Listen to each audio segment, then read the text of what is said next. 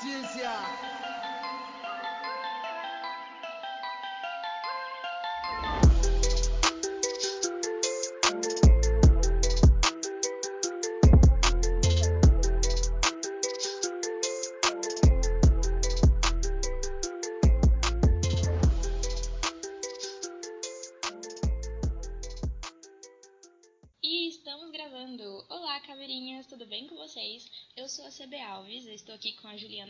Carnelucci, a nossa é, jornalista da mesa.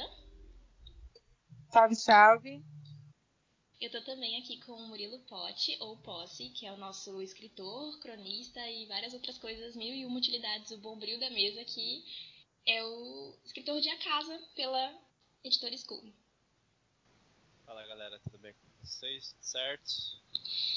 E é, nós estamos começando esse podcast, né? O objetivo principal dele é falar sobre livros, sobre o processo de escrita, séries, o processo de escrita tanto para o jornalismo quanto para a, a literatura. Então, a gente vai estar tá trazendo sempre escritores da casa, da School, que é a nossa editora parceira, né? É, vamos estar trazendo também outras pessoas que são jornalistas, que são amigos da Ju, outras pessoas para compor a mesa, mas os fixos somos eu, a CB Alves, a Ju e o Murilo. E o nosso primeiro assunto que nós escolhemos foi sobre o processo de escrita mesmo, as principais inspirações, tanto na, no mundo do, dos filmes, quanto das séries, quanto dos livros. Então, a primeira pergunta que eu quero lançar aqui é para Ju. É, quem são os, os, escritores que fazem parte do seu processo de escrita, Ju? Eu sei que você escreve poemas, então vamos ver qual que é o seu leque de admiradores aí, admirações. Então, para poema, meu leque é composto por uma pessoa só, na verdade. Das pessoas conhecidas, eu diria que uma pessoa só. E que é bem recente, que é a Rupi Kaur, se é assim que fala o nome dela, não sei. Mas ela tá super conhecida faz uns anos.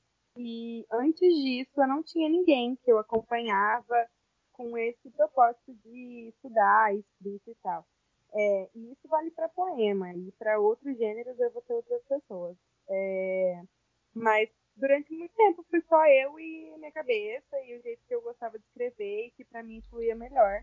E eu sempre dividi meus poemas com amigos, e a maneira como eles escreviam ou liam é, também me influenciou muito. Eu acho que eu sempre faço pensando no que os meus amigos vão pensar, mais do que qualquer outra coisa. Então, talvez não seja uma referência, é, um leque de nomes conhecidos e tal, mas eu sempre escrevo pensando nos meus amigos e na, hoje na semelhança que tem com a Rupi. E você, Mu? Quais são as suas, suas inspirações? Então, eu tive duas fases de inspirações na minha escrita, né? Eu tive uma fase mais quando eu era pequeno, porque para mim escrever sempre foi relacionado a contar histórias e eu era pequeno eu brincava muito sozinho com meus amigos imaginários e tudo mais. E nessa primeira fase, o que me inspirou muito foram os contos de fada.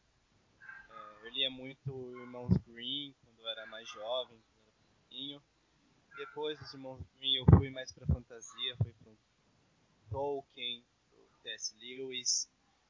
É, eu sorvi bastante, eu bebi bastante dessa fonte do imaginário. Aí eu tenho minha segunda fase de inspirações que veio quando eu conheci o terror. Conheci o terror na literatura principalmente através de, de HQs, é, através das obras do Neil Gaiman, do Alan Moore, do Brian Nazarello. São pessoas que conseguiram, trans, conseguiram implementar bastante o terror na, na literatura de uma forma que eu não sabia que era possível. Eu imaginava que ler dois parágrafos de um livro ia me fazer sentir arrepios na nuca. E eles me inspiraram bastante. André Bianco também é um autor brasileiro de terror que me inspirou muito, muito desde a infância. É um cara que eu sou fãzaço dele, não só da escrita, mas da personalidade dele também. Um cara que fez muito pela literatura brasileira. E fora isso, os clássicos, né? Uma das, uma das minhas inspirações maiores é Machado de Assis e o jeito que ele trabalhava o psicológico dos seus personagens, eu sempre tento pensar no lado psicológico da obra também, por causa dessas inspirações e das coisas que eu lembro do Machado que me fizeram muito feliz. E você, Mila, quais foram suas inspirações? Olha, eu também tive várias fases de inspirações, mas acho que focando um pouco mais na Lúcia, né, no meu livro, eu tive muita, muita, muita inspiração do Edgar Allan Poe, que é, assim, é ele no céu e eu na terra. Ah, brincadeira. ele no céu e ele na terra também. E Stephen King, eu amo muito, muito, muito, muito. Eu só comecei a escrever Lúcia depois que eu terminei de ler O Iluminado, porque eu fiquei viciada depois de eu ler e assistir o filme também, para constar. É, e brasileiro, assim, que me, que me deu muita inspiração foi a minha autora parceira, Soraya Bonshine, né, que a gente fechou uma parceria e o primeiro livro que eu li dela foi A Vila dos Pecados, que eu fiquei também extremamente viciada e tentei pegar a mesma, o mesmo, um pouquinho da escrita do Edgar, um pouquinho da escrita do, do Stephen, um pouquinho da, da escrita dela e virou o que virou Lúcia, que não é bem um terror, é mais um, um romance policial, mas tá valendo, tá aí. É, Ju, na questão do, do jornalismo, o que, que você pre pretende assim seguir na área? Então, eu acho que para mim, desde que eu entrei, tudo no jornalismo foi sobre escrita e agora que eu já estou há dois anos e meio no curso, que eu consigo ver outras, outras possibilidades, mas que não, não sinto que são para mim. Eu não gosto de telejornalismo, não gosto de, de ficar em frente de câmera, não gosto de ser repórter e tal. E para mim sempre foi escrita e continua sendo. É... Eu acho que eu quero alguma coisa na redação de revista, site, jornal, não tenho ainda certeza. Eu gosto muito de edital, de colunas e lugares que eu possa expressar minha opinião. E tenho descoberto um amor por fotojornalismo, que é, é inclusive foi uma surpresa para mim, porque eu achava que eu ia entrar querendo redação e sair querendo redação mas toda vez que eu me pego pensando no que eu quero fazer daqui a pouco, um pouquinho mais para frente, é sempre curso de fotografia, é sempre estudar esse tipo de coisa, e eu acompanho muitos fotógrafos, tenho muitos amigos fotógrafos também, é, e eu acho que essa visão de ser, jornalista e trabalhar com as imagens é muito interessante, porque eu tenho que contar uma história em imagem, coisa que eu só soube fazer na minha vida inteira, é, por palavra. Então, foi uma, é uma surpresa ainda essa, essa área, mas a minha grande certeza é redação. Redação de qualquer coisa. E eu gostaria que fosse de, insight, né? Uma coisinha mais moderna para o meu veículo não cair em desuso, né? Mas tá bom. E eu acho que, de alguma maneira, eu quero poder contribuir com pesquisa, com artigos, porque eu gosto muito dessa área, eu acho que é muito necessária. E acho que é isso, não sei, o futuro a, a mim pertence, mas eu ainda não sei dele. É, falando mais em imagem também, uma coisa que pelo menos me inspirou muito na hora de escrever foram os filmes. Filmes e séries, com certeza. Principalmente filmes Principalmente série, mas acho que os filmes me inspiraram muito a chegar assim ao ponto de concluir Lúcia. Mu, qual foi os filmes que te inspiraram assim para escrever a casa? Teve alguma coisa que deu aquela balançada? Então, quando no processo de escrever a casa, é, eu tive tem a casa mal assombrada, né, o desenho. e tem não é, não vou dizer assim que foi uma inspiração, mas se você pega o desenho e você pega algumas ideias da casa, você olha e pensa, nossa, é infantilizado, mas é parecido, vamos dizer assim. Mas o a minha visão principal foi com Neil Gaiman, é, não necessariamente filme no caso dele, né? Neil Gaiman ele tem uma obra gigantesca é, feita em quadrinhos que durou o quadrinho ele foi durante 10 anos ele preencheu toda a época dos anos 90 nos Estados Unidos com esse quadrinho que é o Sandman. E, e ele me inspirou muito porque ele trabalhava dentro dessa obra muitos conceitos surrealistas dentro de um ambiente realista. Né? Então ele ele transformava sentimentos, sensações, medos surreais em coisas coisas físicas, em coisas materiais. E, isso é, canalizava um, um, terror, sabe? Quando você transforma um sentimento ruim em algo material que você pode tocar, se torna mais ameaçador. E acho que isso foi o que me inspirou muito para escrever a casa, sem contar que eu sonhei com isso, né? A casa foi a casa foi uma sucessão de sonhos que eu tive se passavam nesse mesmo lugar, onde cada cômodo tinha um pesadelo da minha vida. E eu precisava achar alguma coisa importante lá. E aí, depois de muito tempo, depois de muito depois de muita terapia, muita reflexão, assim, eu finalmente consegui botar isso tudo no papel e deu o que deu aí. E você, Ju, tem algum filme assim que você, sei lá, te inspira, te faz querer escrever, alguma coisa assim? Ou que você goste mesmo?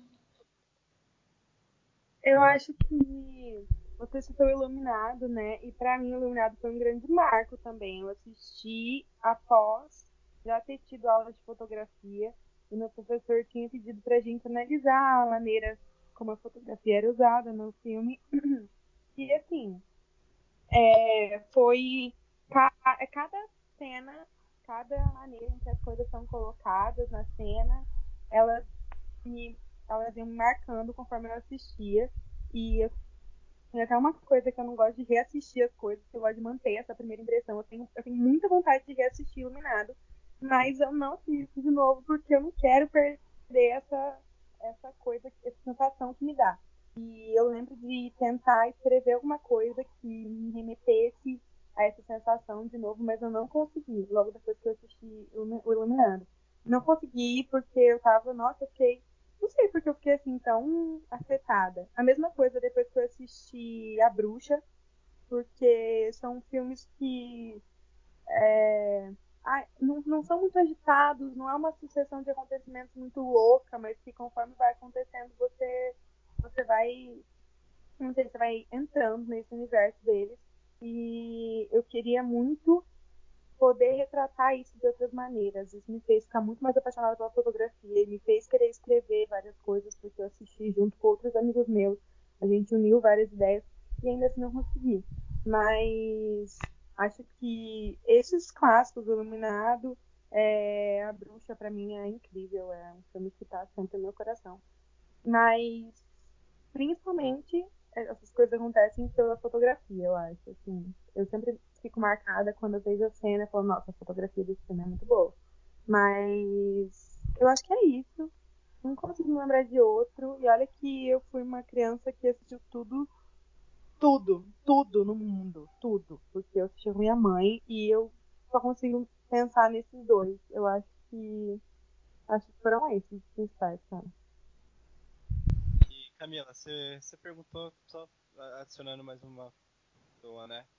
É, não foi necessariamente relacionado com a casa, mas um cara que me inspirou muito a escrever, trabalhar roteiros mais complexos, foi o David Fincher.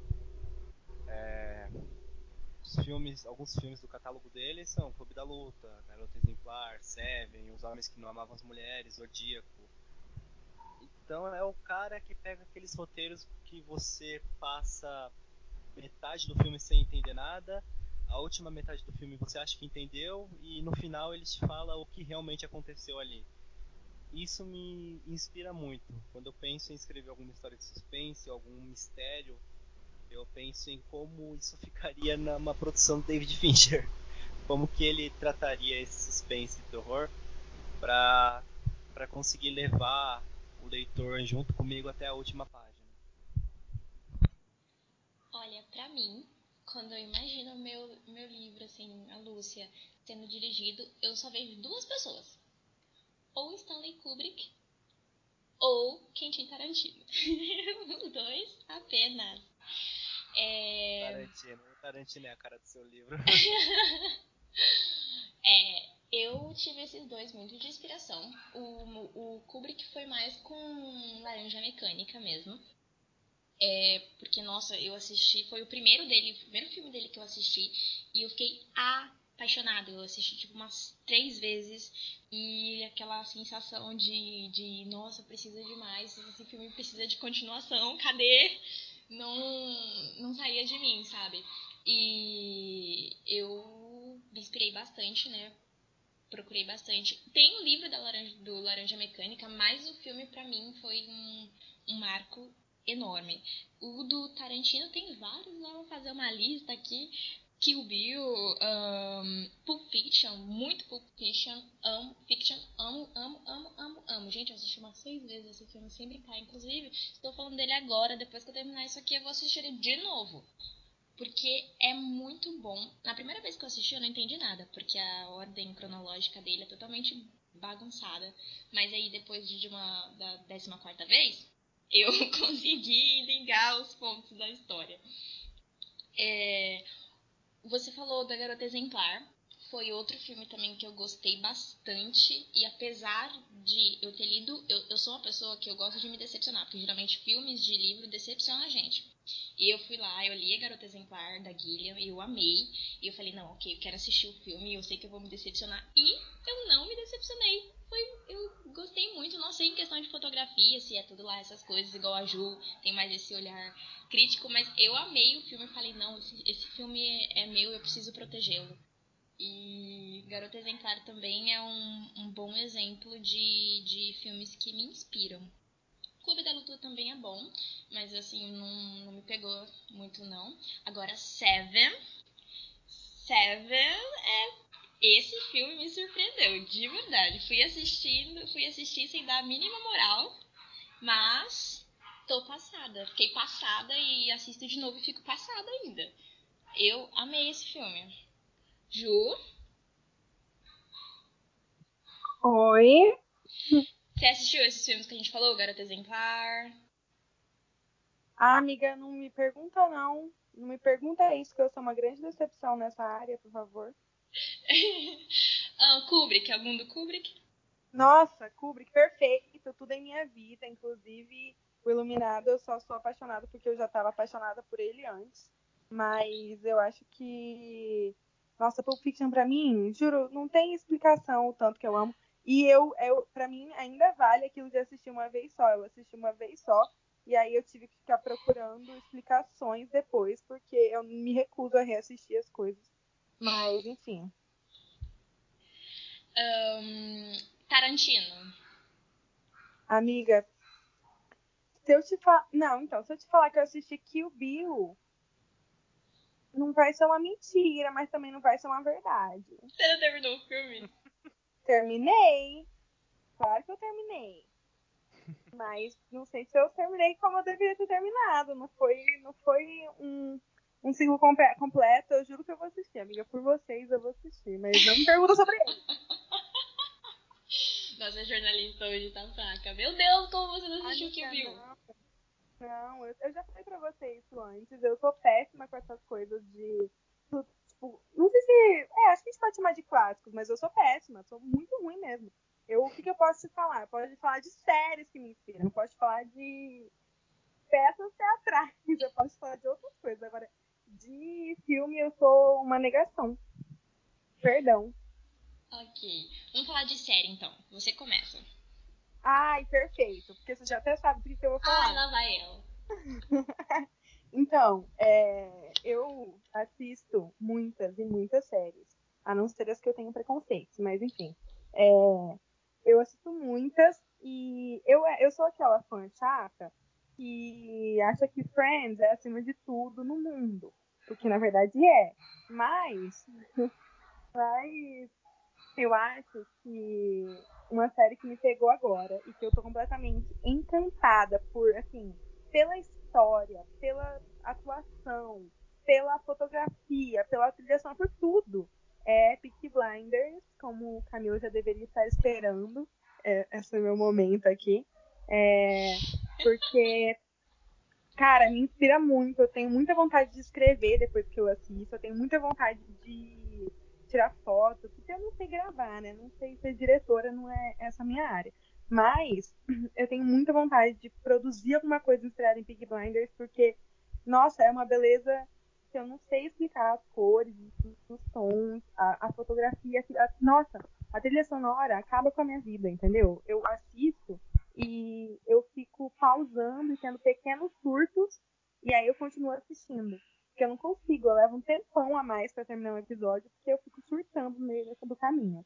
Mas enfim, essa é atualmente a minha série preferida e que tem me trazido mais sensações loucas que eu tenho vontade de colocar em papel, colocar em foto, colocar em qualquer coisa.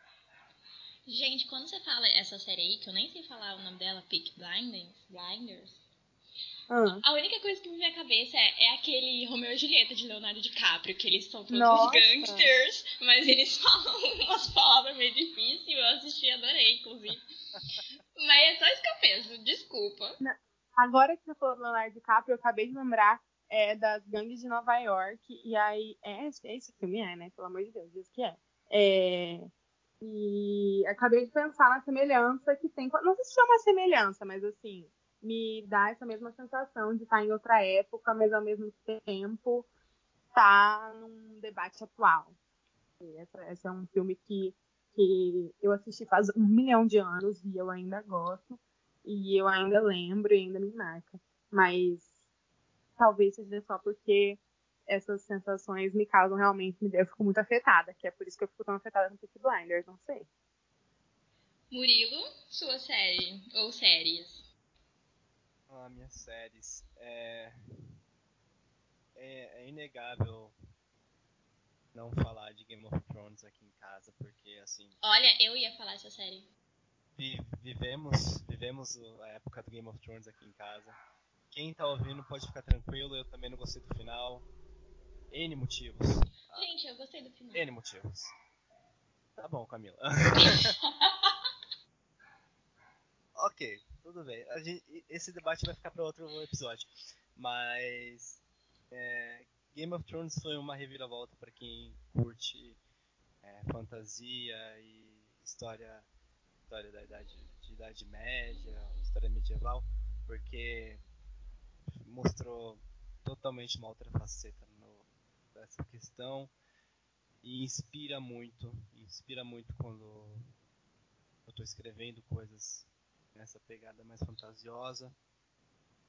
É, eu vivi, vivemos aqui também a época do Breaking Bad, é, dos, dos roteiros mirabolantes e surpreendentes e como Breaking Bad foi uma série grande que acho que hoje em dia se eu pensar em todas as séries que eu assisti for falar a série mais bem feita, mais bem colocada seria Breaking Bad é, vivemos a época do Lost.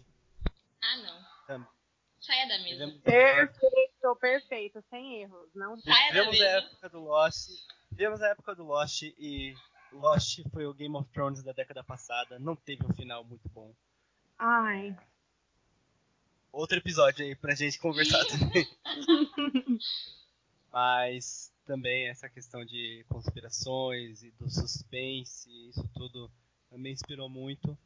E, e acho que antes de Lost, o que a gente mais consumia aqui em casa em questão de série era o meu irmão que adorava assistir Arquivo X. A grande eu família. não deixava eu não deixava meu irmão assistir Arquivo X porque só de ouvir a musiquinha de abertura eu começava a chorar na sala e ele não podia assistir. Então, acho que ele ficou com um ranço disso aí. Depois ele comprou o box da série com, a, com todas as temporadas e maratonei a série do Arquivo X sem chorar dessa vez. Gente, olha, Game of Thrones, assim, pra mim, ápice do ápice do ápice de melhor série. E a gente tava conversando aquele dia, Mu, e igual eu te disse, tem dois ápices, assim, que eu considero da, da desse de, de fantasia barra medieval, que é Tolkien, que era mais para aquela pro lado fantasioso mesmo. E aí veio o Martin, né, que é o George R. R. Martin, e quebrou tudo isso, essa coisa fantasiosa, e lançou a realidade assim da, do medieval na nossa cara, assim, pá. Eu acho que foi o que mais marcou e o que mais conquistou os fãs. Assim, se o Tolkien conquistou pela fantasia, o Martin conquistou pela realidade que ele socou na cara de todo mundo, gostasse quem não gostasse. Fora é, que... o Martin, o Martin ele pegou o público de Senhor dos Anéis e falou: "Vocês não são mais crianças, vocês são adultos". Foi tipo isso. É. é, depois, acho que segunda série pra mim que tá assim no meu coraçãozinho e ninguém tira, nem com reza braba. Me julguem, porque é uma série recente, mas você e o da Netflix. Gente, que série que é aquela? Eu, eu não tenho condições, porque eu amo essas coisas de assassino. Eu sou uma pessoa que, que escuta podcast de assassino e vou dormir tranquilamente. Um pouco paranoia em questão de quando eu tô andando na rua, coisas assim, um pouco paranoia. Mas é, eu amo coisas que tem a ver com psicológico, com obsessão, assassinato, essas coisas assim. Inclusive, escuto bastante podcast sobre isso. E é, Yu, da Netflix, eu não tava dando muito por, por ela, não. Não tava dando muito, muita moral. Eu só fui assistir, vou falar a verdade, pelo ator lá, que eu esqueci o nome dele, que era de Up Girl. Só fui assistir por causa dele. Perfeito. O Dan, o Dan Humphrey, ele sempre será o Dan Humphrey. Só fui assistir por ele porque fazia tempo que eu não assistia nada assim com ele. E aí eu, eu apaixonei, e aí estamos na segunda temporada e já tô, já, já tô querendo manaturar já, acabar em uma semana e cobrar Netflix pra fazer outra. E a terceira série que eu venho falar, que é a queridinha do momento, vocês me desculpem, mas The Witcher. Esperei, esperei e acho justo colocar ela nessa, nessa listinha sim. Ok, eu não vou cantar a música, eu tô me segurando aqui. Não canta, não canta que a gente vai ser processado. Juliana, você não assistiu The Witcher? Não comecei não, porque eu tô terminando Peaky Blinders, me respeita, mas eu quero começar porque eu não aguento mais as pessoas me socando essa série igual abaixo. Eu vou assistir, eu juro, eu não aguento mais. É, eu... eu tava lembrando, cara, que enquanto você falava, tem duas séries que eu não posso deixar de citar, e uma delas, e são duas recentes. Se for Grey's Anatomy, você sai da mesa. Não, pelo amor de Deus, aqui é time Dr. House. É... Mas eu ia falar. Aliás, nem é tão recente a primeira, que é Mad Men. Eu hum, acho essa série, assim, uma crítica sensacional. É... Fala, fala, tipo assim, eu, eu me sinto muito afetada por tudo que engloba o feminismo. E eu fico, assim, em choque com a realidade daquela época. Fala muito sobre publicidade, é numa, é numa agência de publicidade e eu faço comunicação social, então meus companheiros de curso são publicitários e eu fico vendo tanto que essa, esse mundo é legal, que inclusive é um preconceito que eu tinha quando entrei no curso. É, mas a segunda série é uma, é uma série recente, mas extremamente bem feita, extremamente assim, ó. É, ai, não sei, poderosa, eu diria. Se eu, se eu puder chamar uma série de poderosa, é essa. É, que, que é. São, como é o nome, meu Deus? American Crime Story. Meu Deus do céu.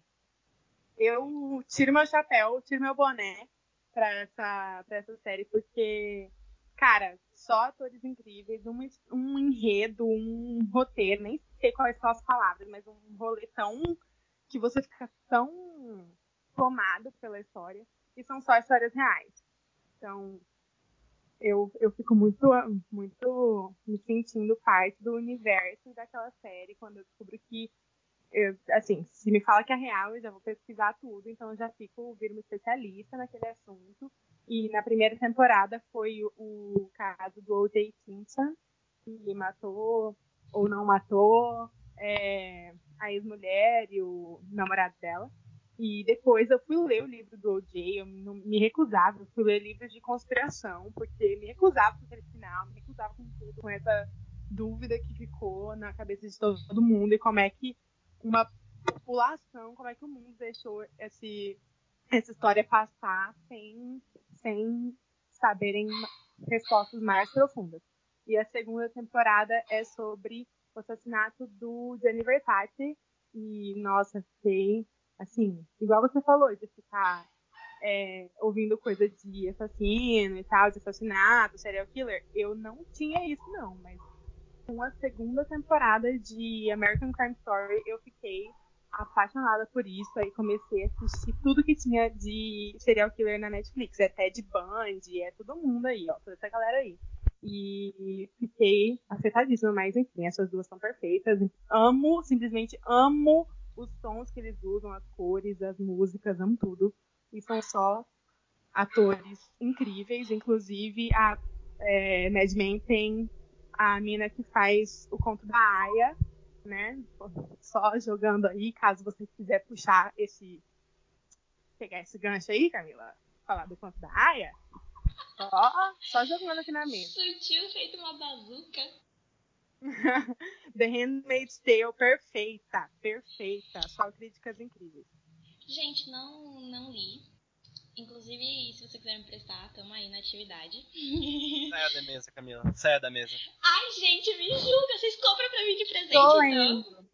Eu tô lendo ainda, eu tô lendo. Amiga perfeita. Inclusive, é uma coisa que eu tinha que falar. É a maneira como. Ai, meu Deus. É. Como é o nome dela? Pega o livro. Atwood. Não. Margaret Atwood. Isso, a, que a Margaret escreve é tipo assim, é uma parada que eu não tava esperando. Eu tava esperando que ia ser uma linguagem completamente diferente e eu me senti super, sei lá, próxima. Eu gosto da maneira como ela escreve. Eu parei é, nesse momento que eu, eu tô aqui, não tô lendo, né, obviamente. É, eu parei agorinha num, num parágrafo porque eu tava assim, em êxtase e falei, nossa, essa, essa, essa mulher escreve demais e não consigo continuar porque eu sou assim, quando eu vejo uma coisa que eu fico muito nervosa sobre, eu tenho que pausar, respirar e aí continuar. Então, essa, esse livro está sendo incrível, ainda não estou nem perto de acabar, mas já tô, já tô vivendo grandes emoções. E eu sei que a série é incrível e, ai, muito animada com tudo isso. E agora temos continua a continuação do livro, né? E isso eu tô muito curioso também para saber como ela vai continuar a história no livro. Gente, vocês querem saber o livro que tá me pegando?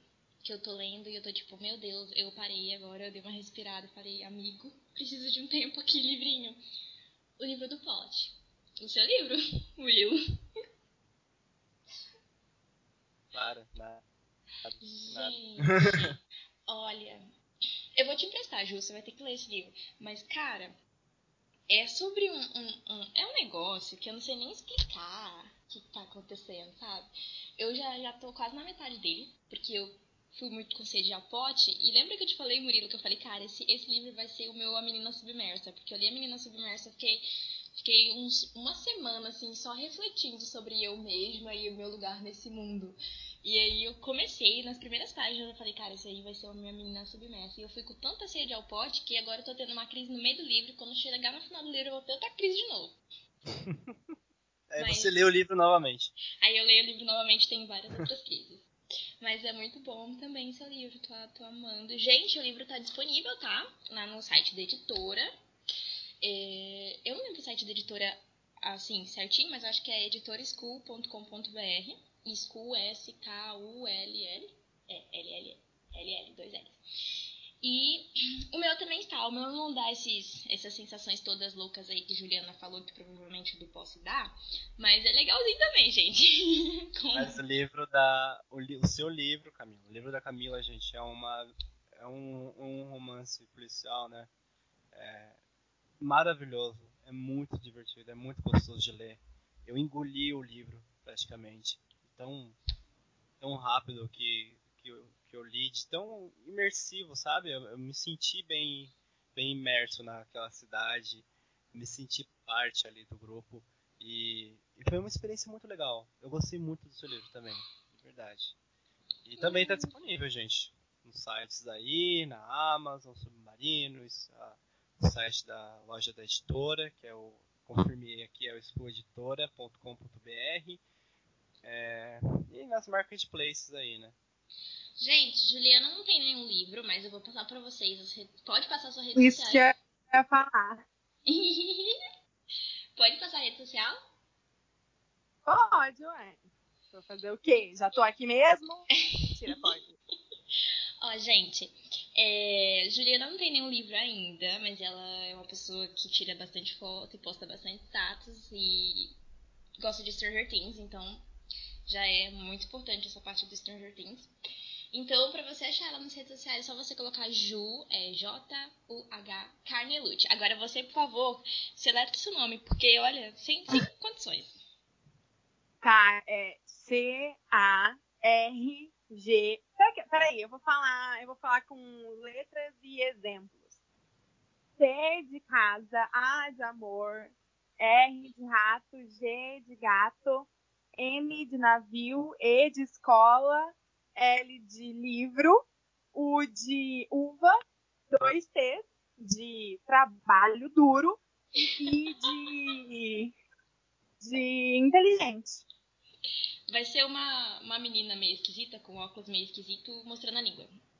Ah, ah eu só sei mostrar a língua, vocês me perdoem. É a única, é a única pose que eu tenho.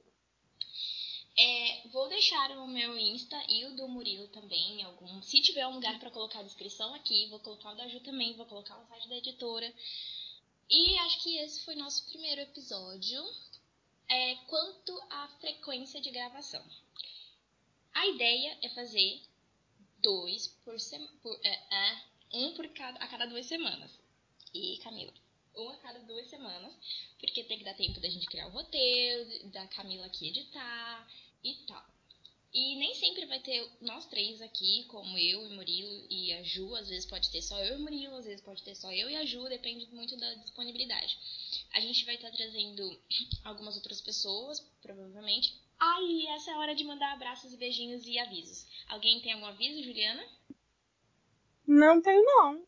Algum beijinho quero pra mandar? Dizer, aliás, quero, quero dizer que é, ainda não tenho avisos, mas assim que tiver várias coisas publicadas, eu vou dar vários avisos, tá? Vocês só esperem, porque vai chegar esse momento aqui. Eu vou ter o meu meus dias de glória, tá? Agora é só dia de luta. Por enquanto só, por enquanto só escrevendo as coisas, nada publicado. Murilo? É, bem, avisos é só ressaltar mais uma coisinha, né? É, eu e a Camila, nós escrevemos também numa plataforma online chamada Medium, é, medium.com, você já entra na plataforma. É uma plataforma de publicar para publicar textos, né? Você publica gratuitamente textos lá. Existem algumas revistas que são coletâneas de textos de diversos autores e eu e a Camila nós participamos da mesma revista, revista Subjetiva.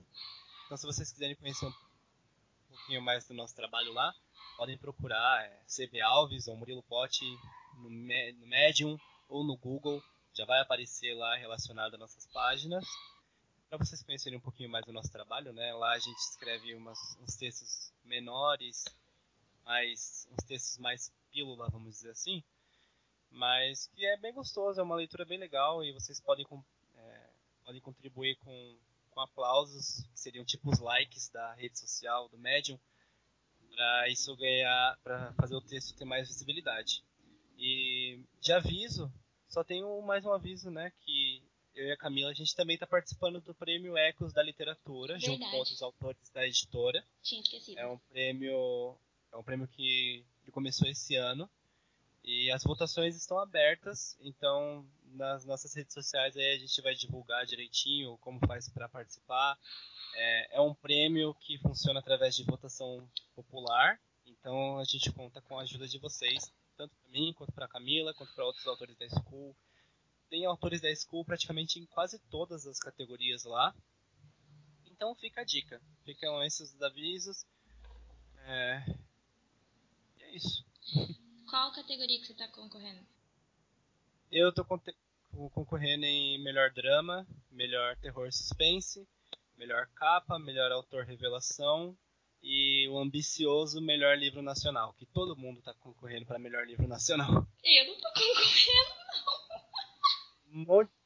É uma das categorias que tem mais livros, porque todo mundo quer ser o livro nacional ali. Então, é, é a mais concorrida, vamos dizer assim. Mas as outras também são muito importantes: terror, drama, capa e auto-revelação. Eu tô concorrendo a melhor policial e autor-revelação também. Mas eu acho que o autor-revelação devia ser o posse, mas tudo bem, estamos lá para marcar presença. Eu acho que devia ser você. Tudo bem. É... quero mandar um beijo muito, muito importante para as meninas lá do, do podcast Editando Regras. Pra Izzy, principalmente, porque ela foi uma Lindas, lindas, lindas! Ai, meu Deus, eu fico emocionada. A Izzy foi uma pessoa que apareceu assim do nada na minha vida, falando: Oi, fiquei sabendo que você quer fazer um podcast? E ela me auxiliou, me deu umas dicas. E foi muito importante. Obrigada, Izzy. Se a gente tá postando aqui, é... se eu tô conseguindo fazer tudo isso, foi graças à sua ajuda. E vocês que gostam de futebol, que gostam de, de feminismo também, são feministas, por favor, escutem o podcast dessas meninas. É muito legal, é muito gostosinho. E toda semana, toda semana eu acho, né, Ju? Acho que é cada duas semanas, amiga, porque são. Acho que foram sete episódios nessa primeira temporada.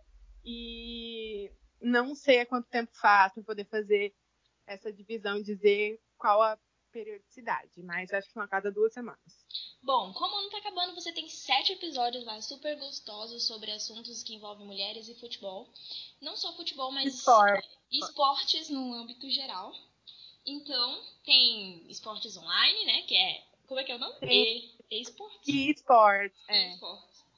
Com a convidada mais linda do mundo, com a convidada mais linda. Ai, gente, eu vou ficar vendendo minhas amigas aqui, esse podcast delas, vou vender também. Muito bom, muito bem feito. Professor Luan, um beijo. É isso aí. Então, escutem e depois vocês nos digam como foi, qual foi a experiência. Elas estão ganhando espaço agora. Eu acho muito justo divulgar elas aqui, que a gente tem que apoiar outras mulheres, né? Sempre. Exatamente. E é isso, galerinha. A gente se vê daqui duas semanas. Se eu lembrar, brincadeira, vou lembrar sim. e se você ouvir barulho de cachorro, é minha cachorra aqui que ela tá encrencando com o cachorro do vizinho. Desculpa, gente. E o gato que tá miando agora nesse exato momento. Um beijo. Eu já ia perguntar, ia perguntar como que o cachorro começou a miar do nada. É meu gato, ele quer entrar aqui no quarto. É, um beijo, um abraço e a gente vê vocês no próximo episódio. Bye bye! Um abraço, até a próxima e tchau, tchau. Eu tenho que dar tchau? Tenho, né? É, Tchau, é. gente. Tchau. tchau, gente. É nóis.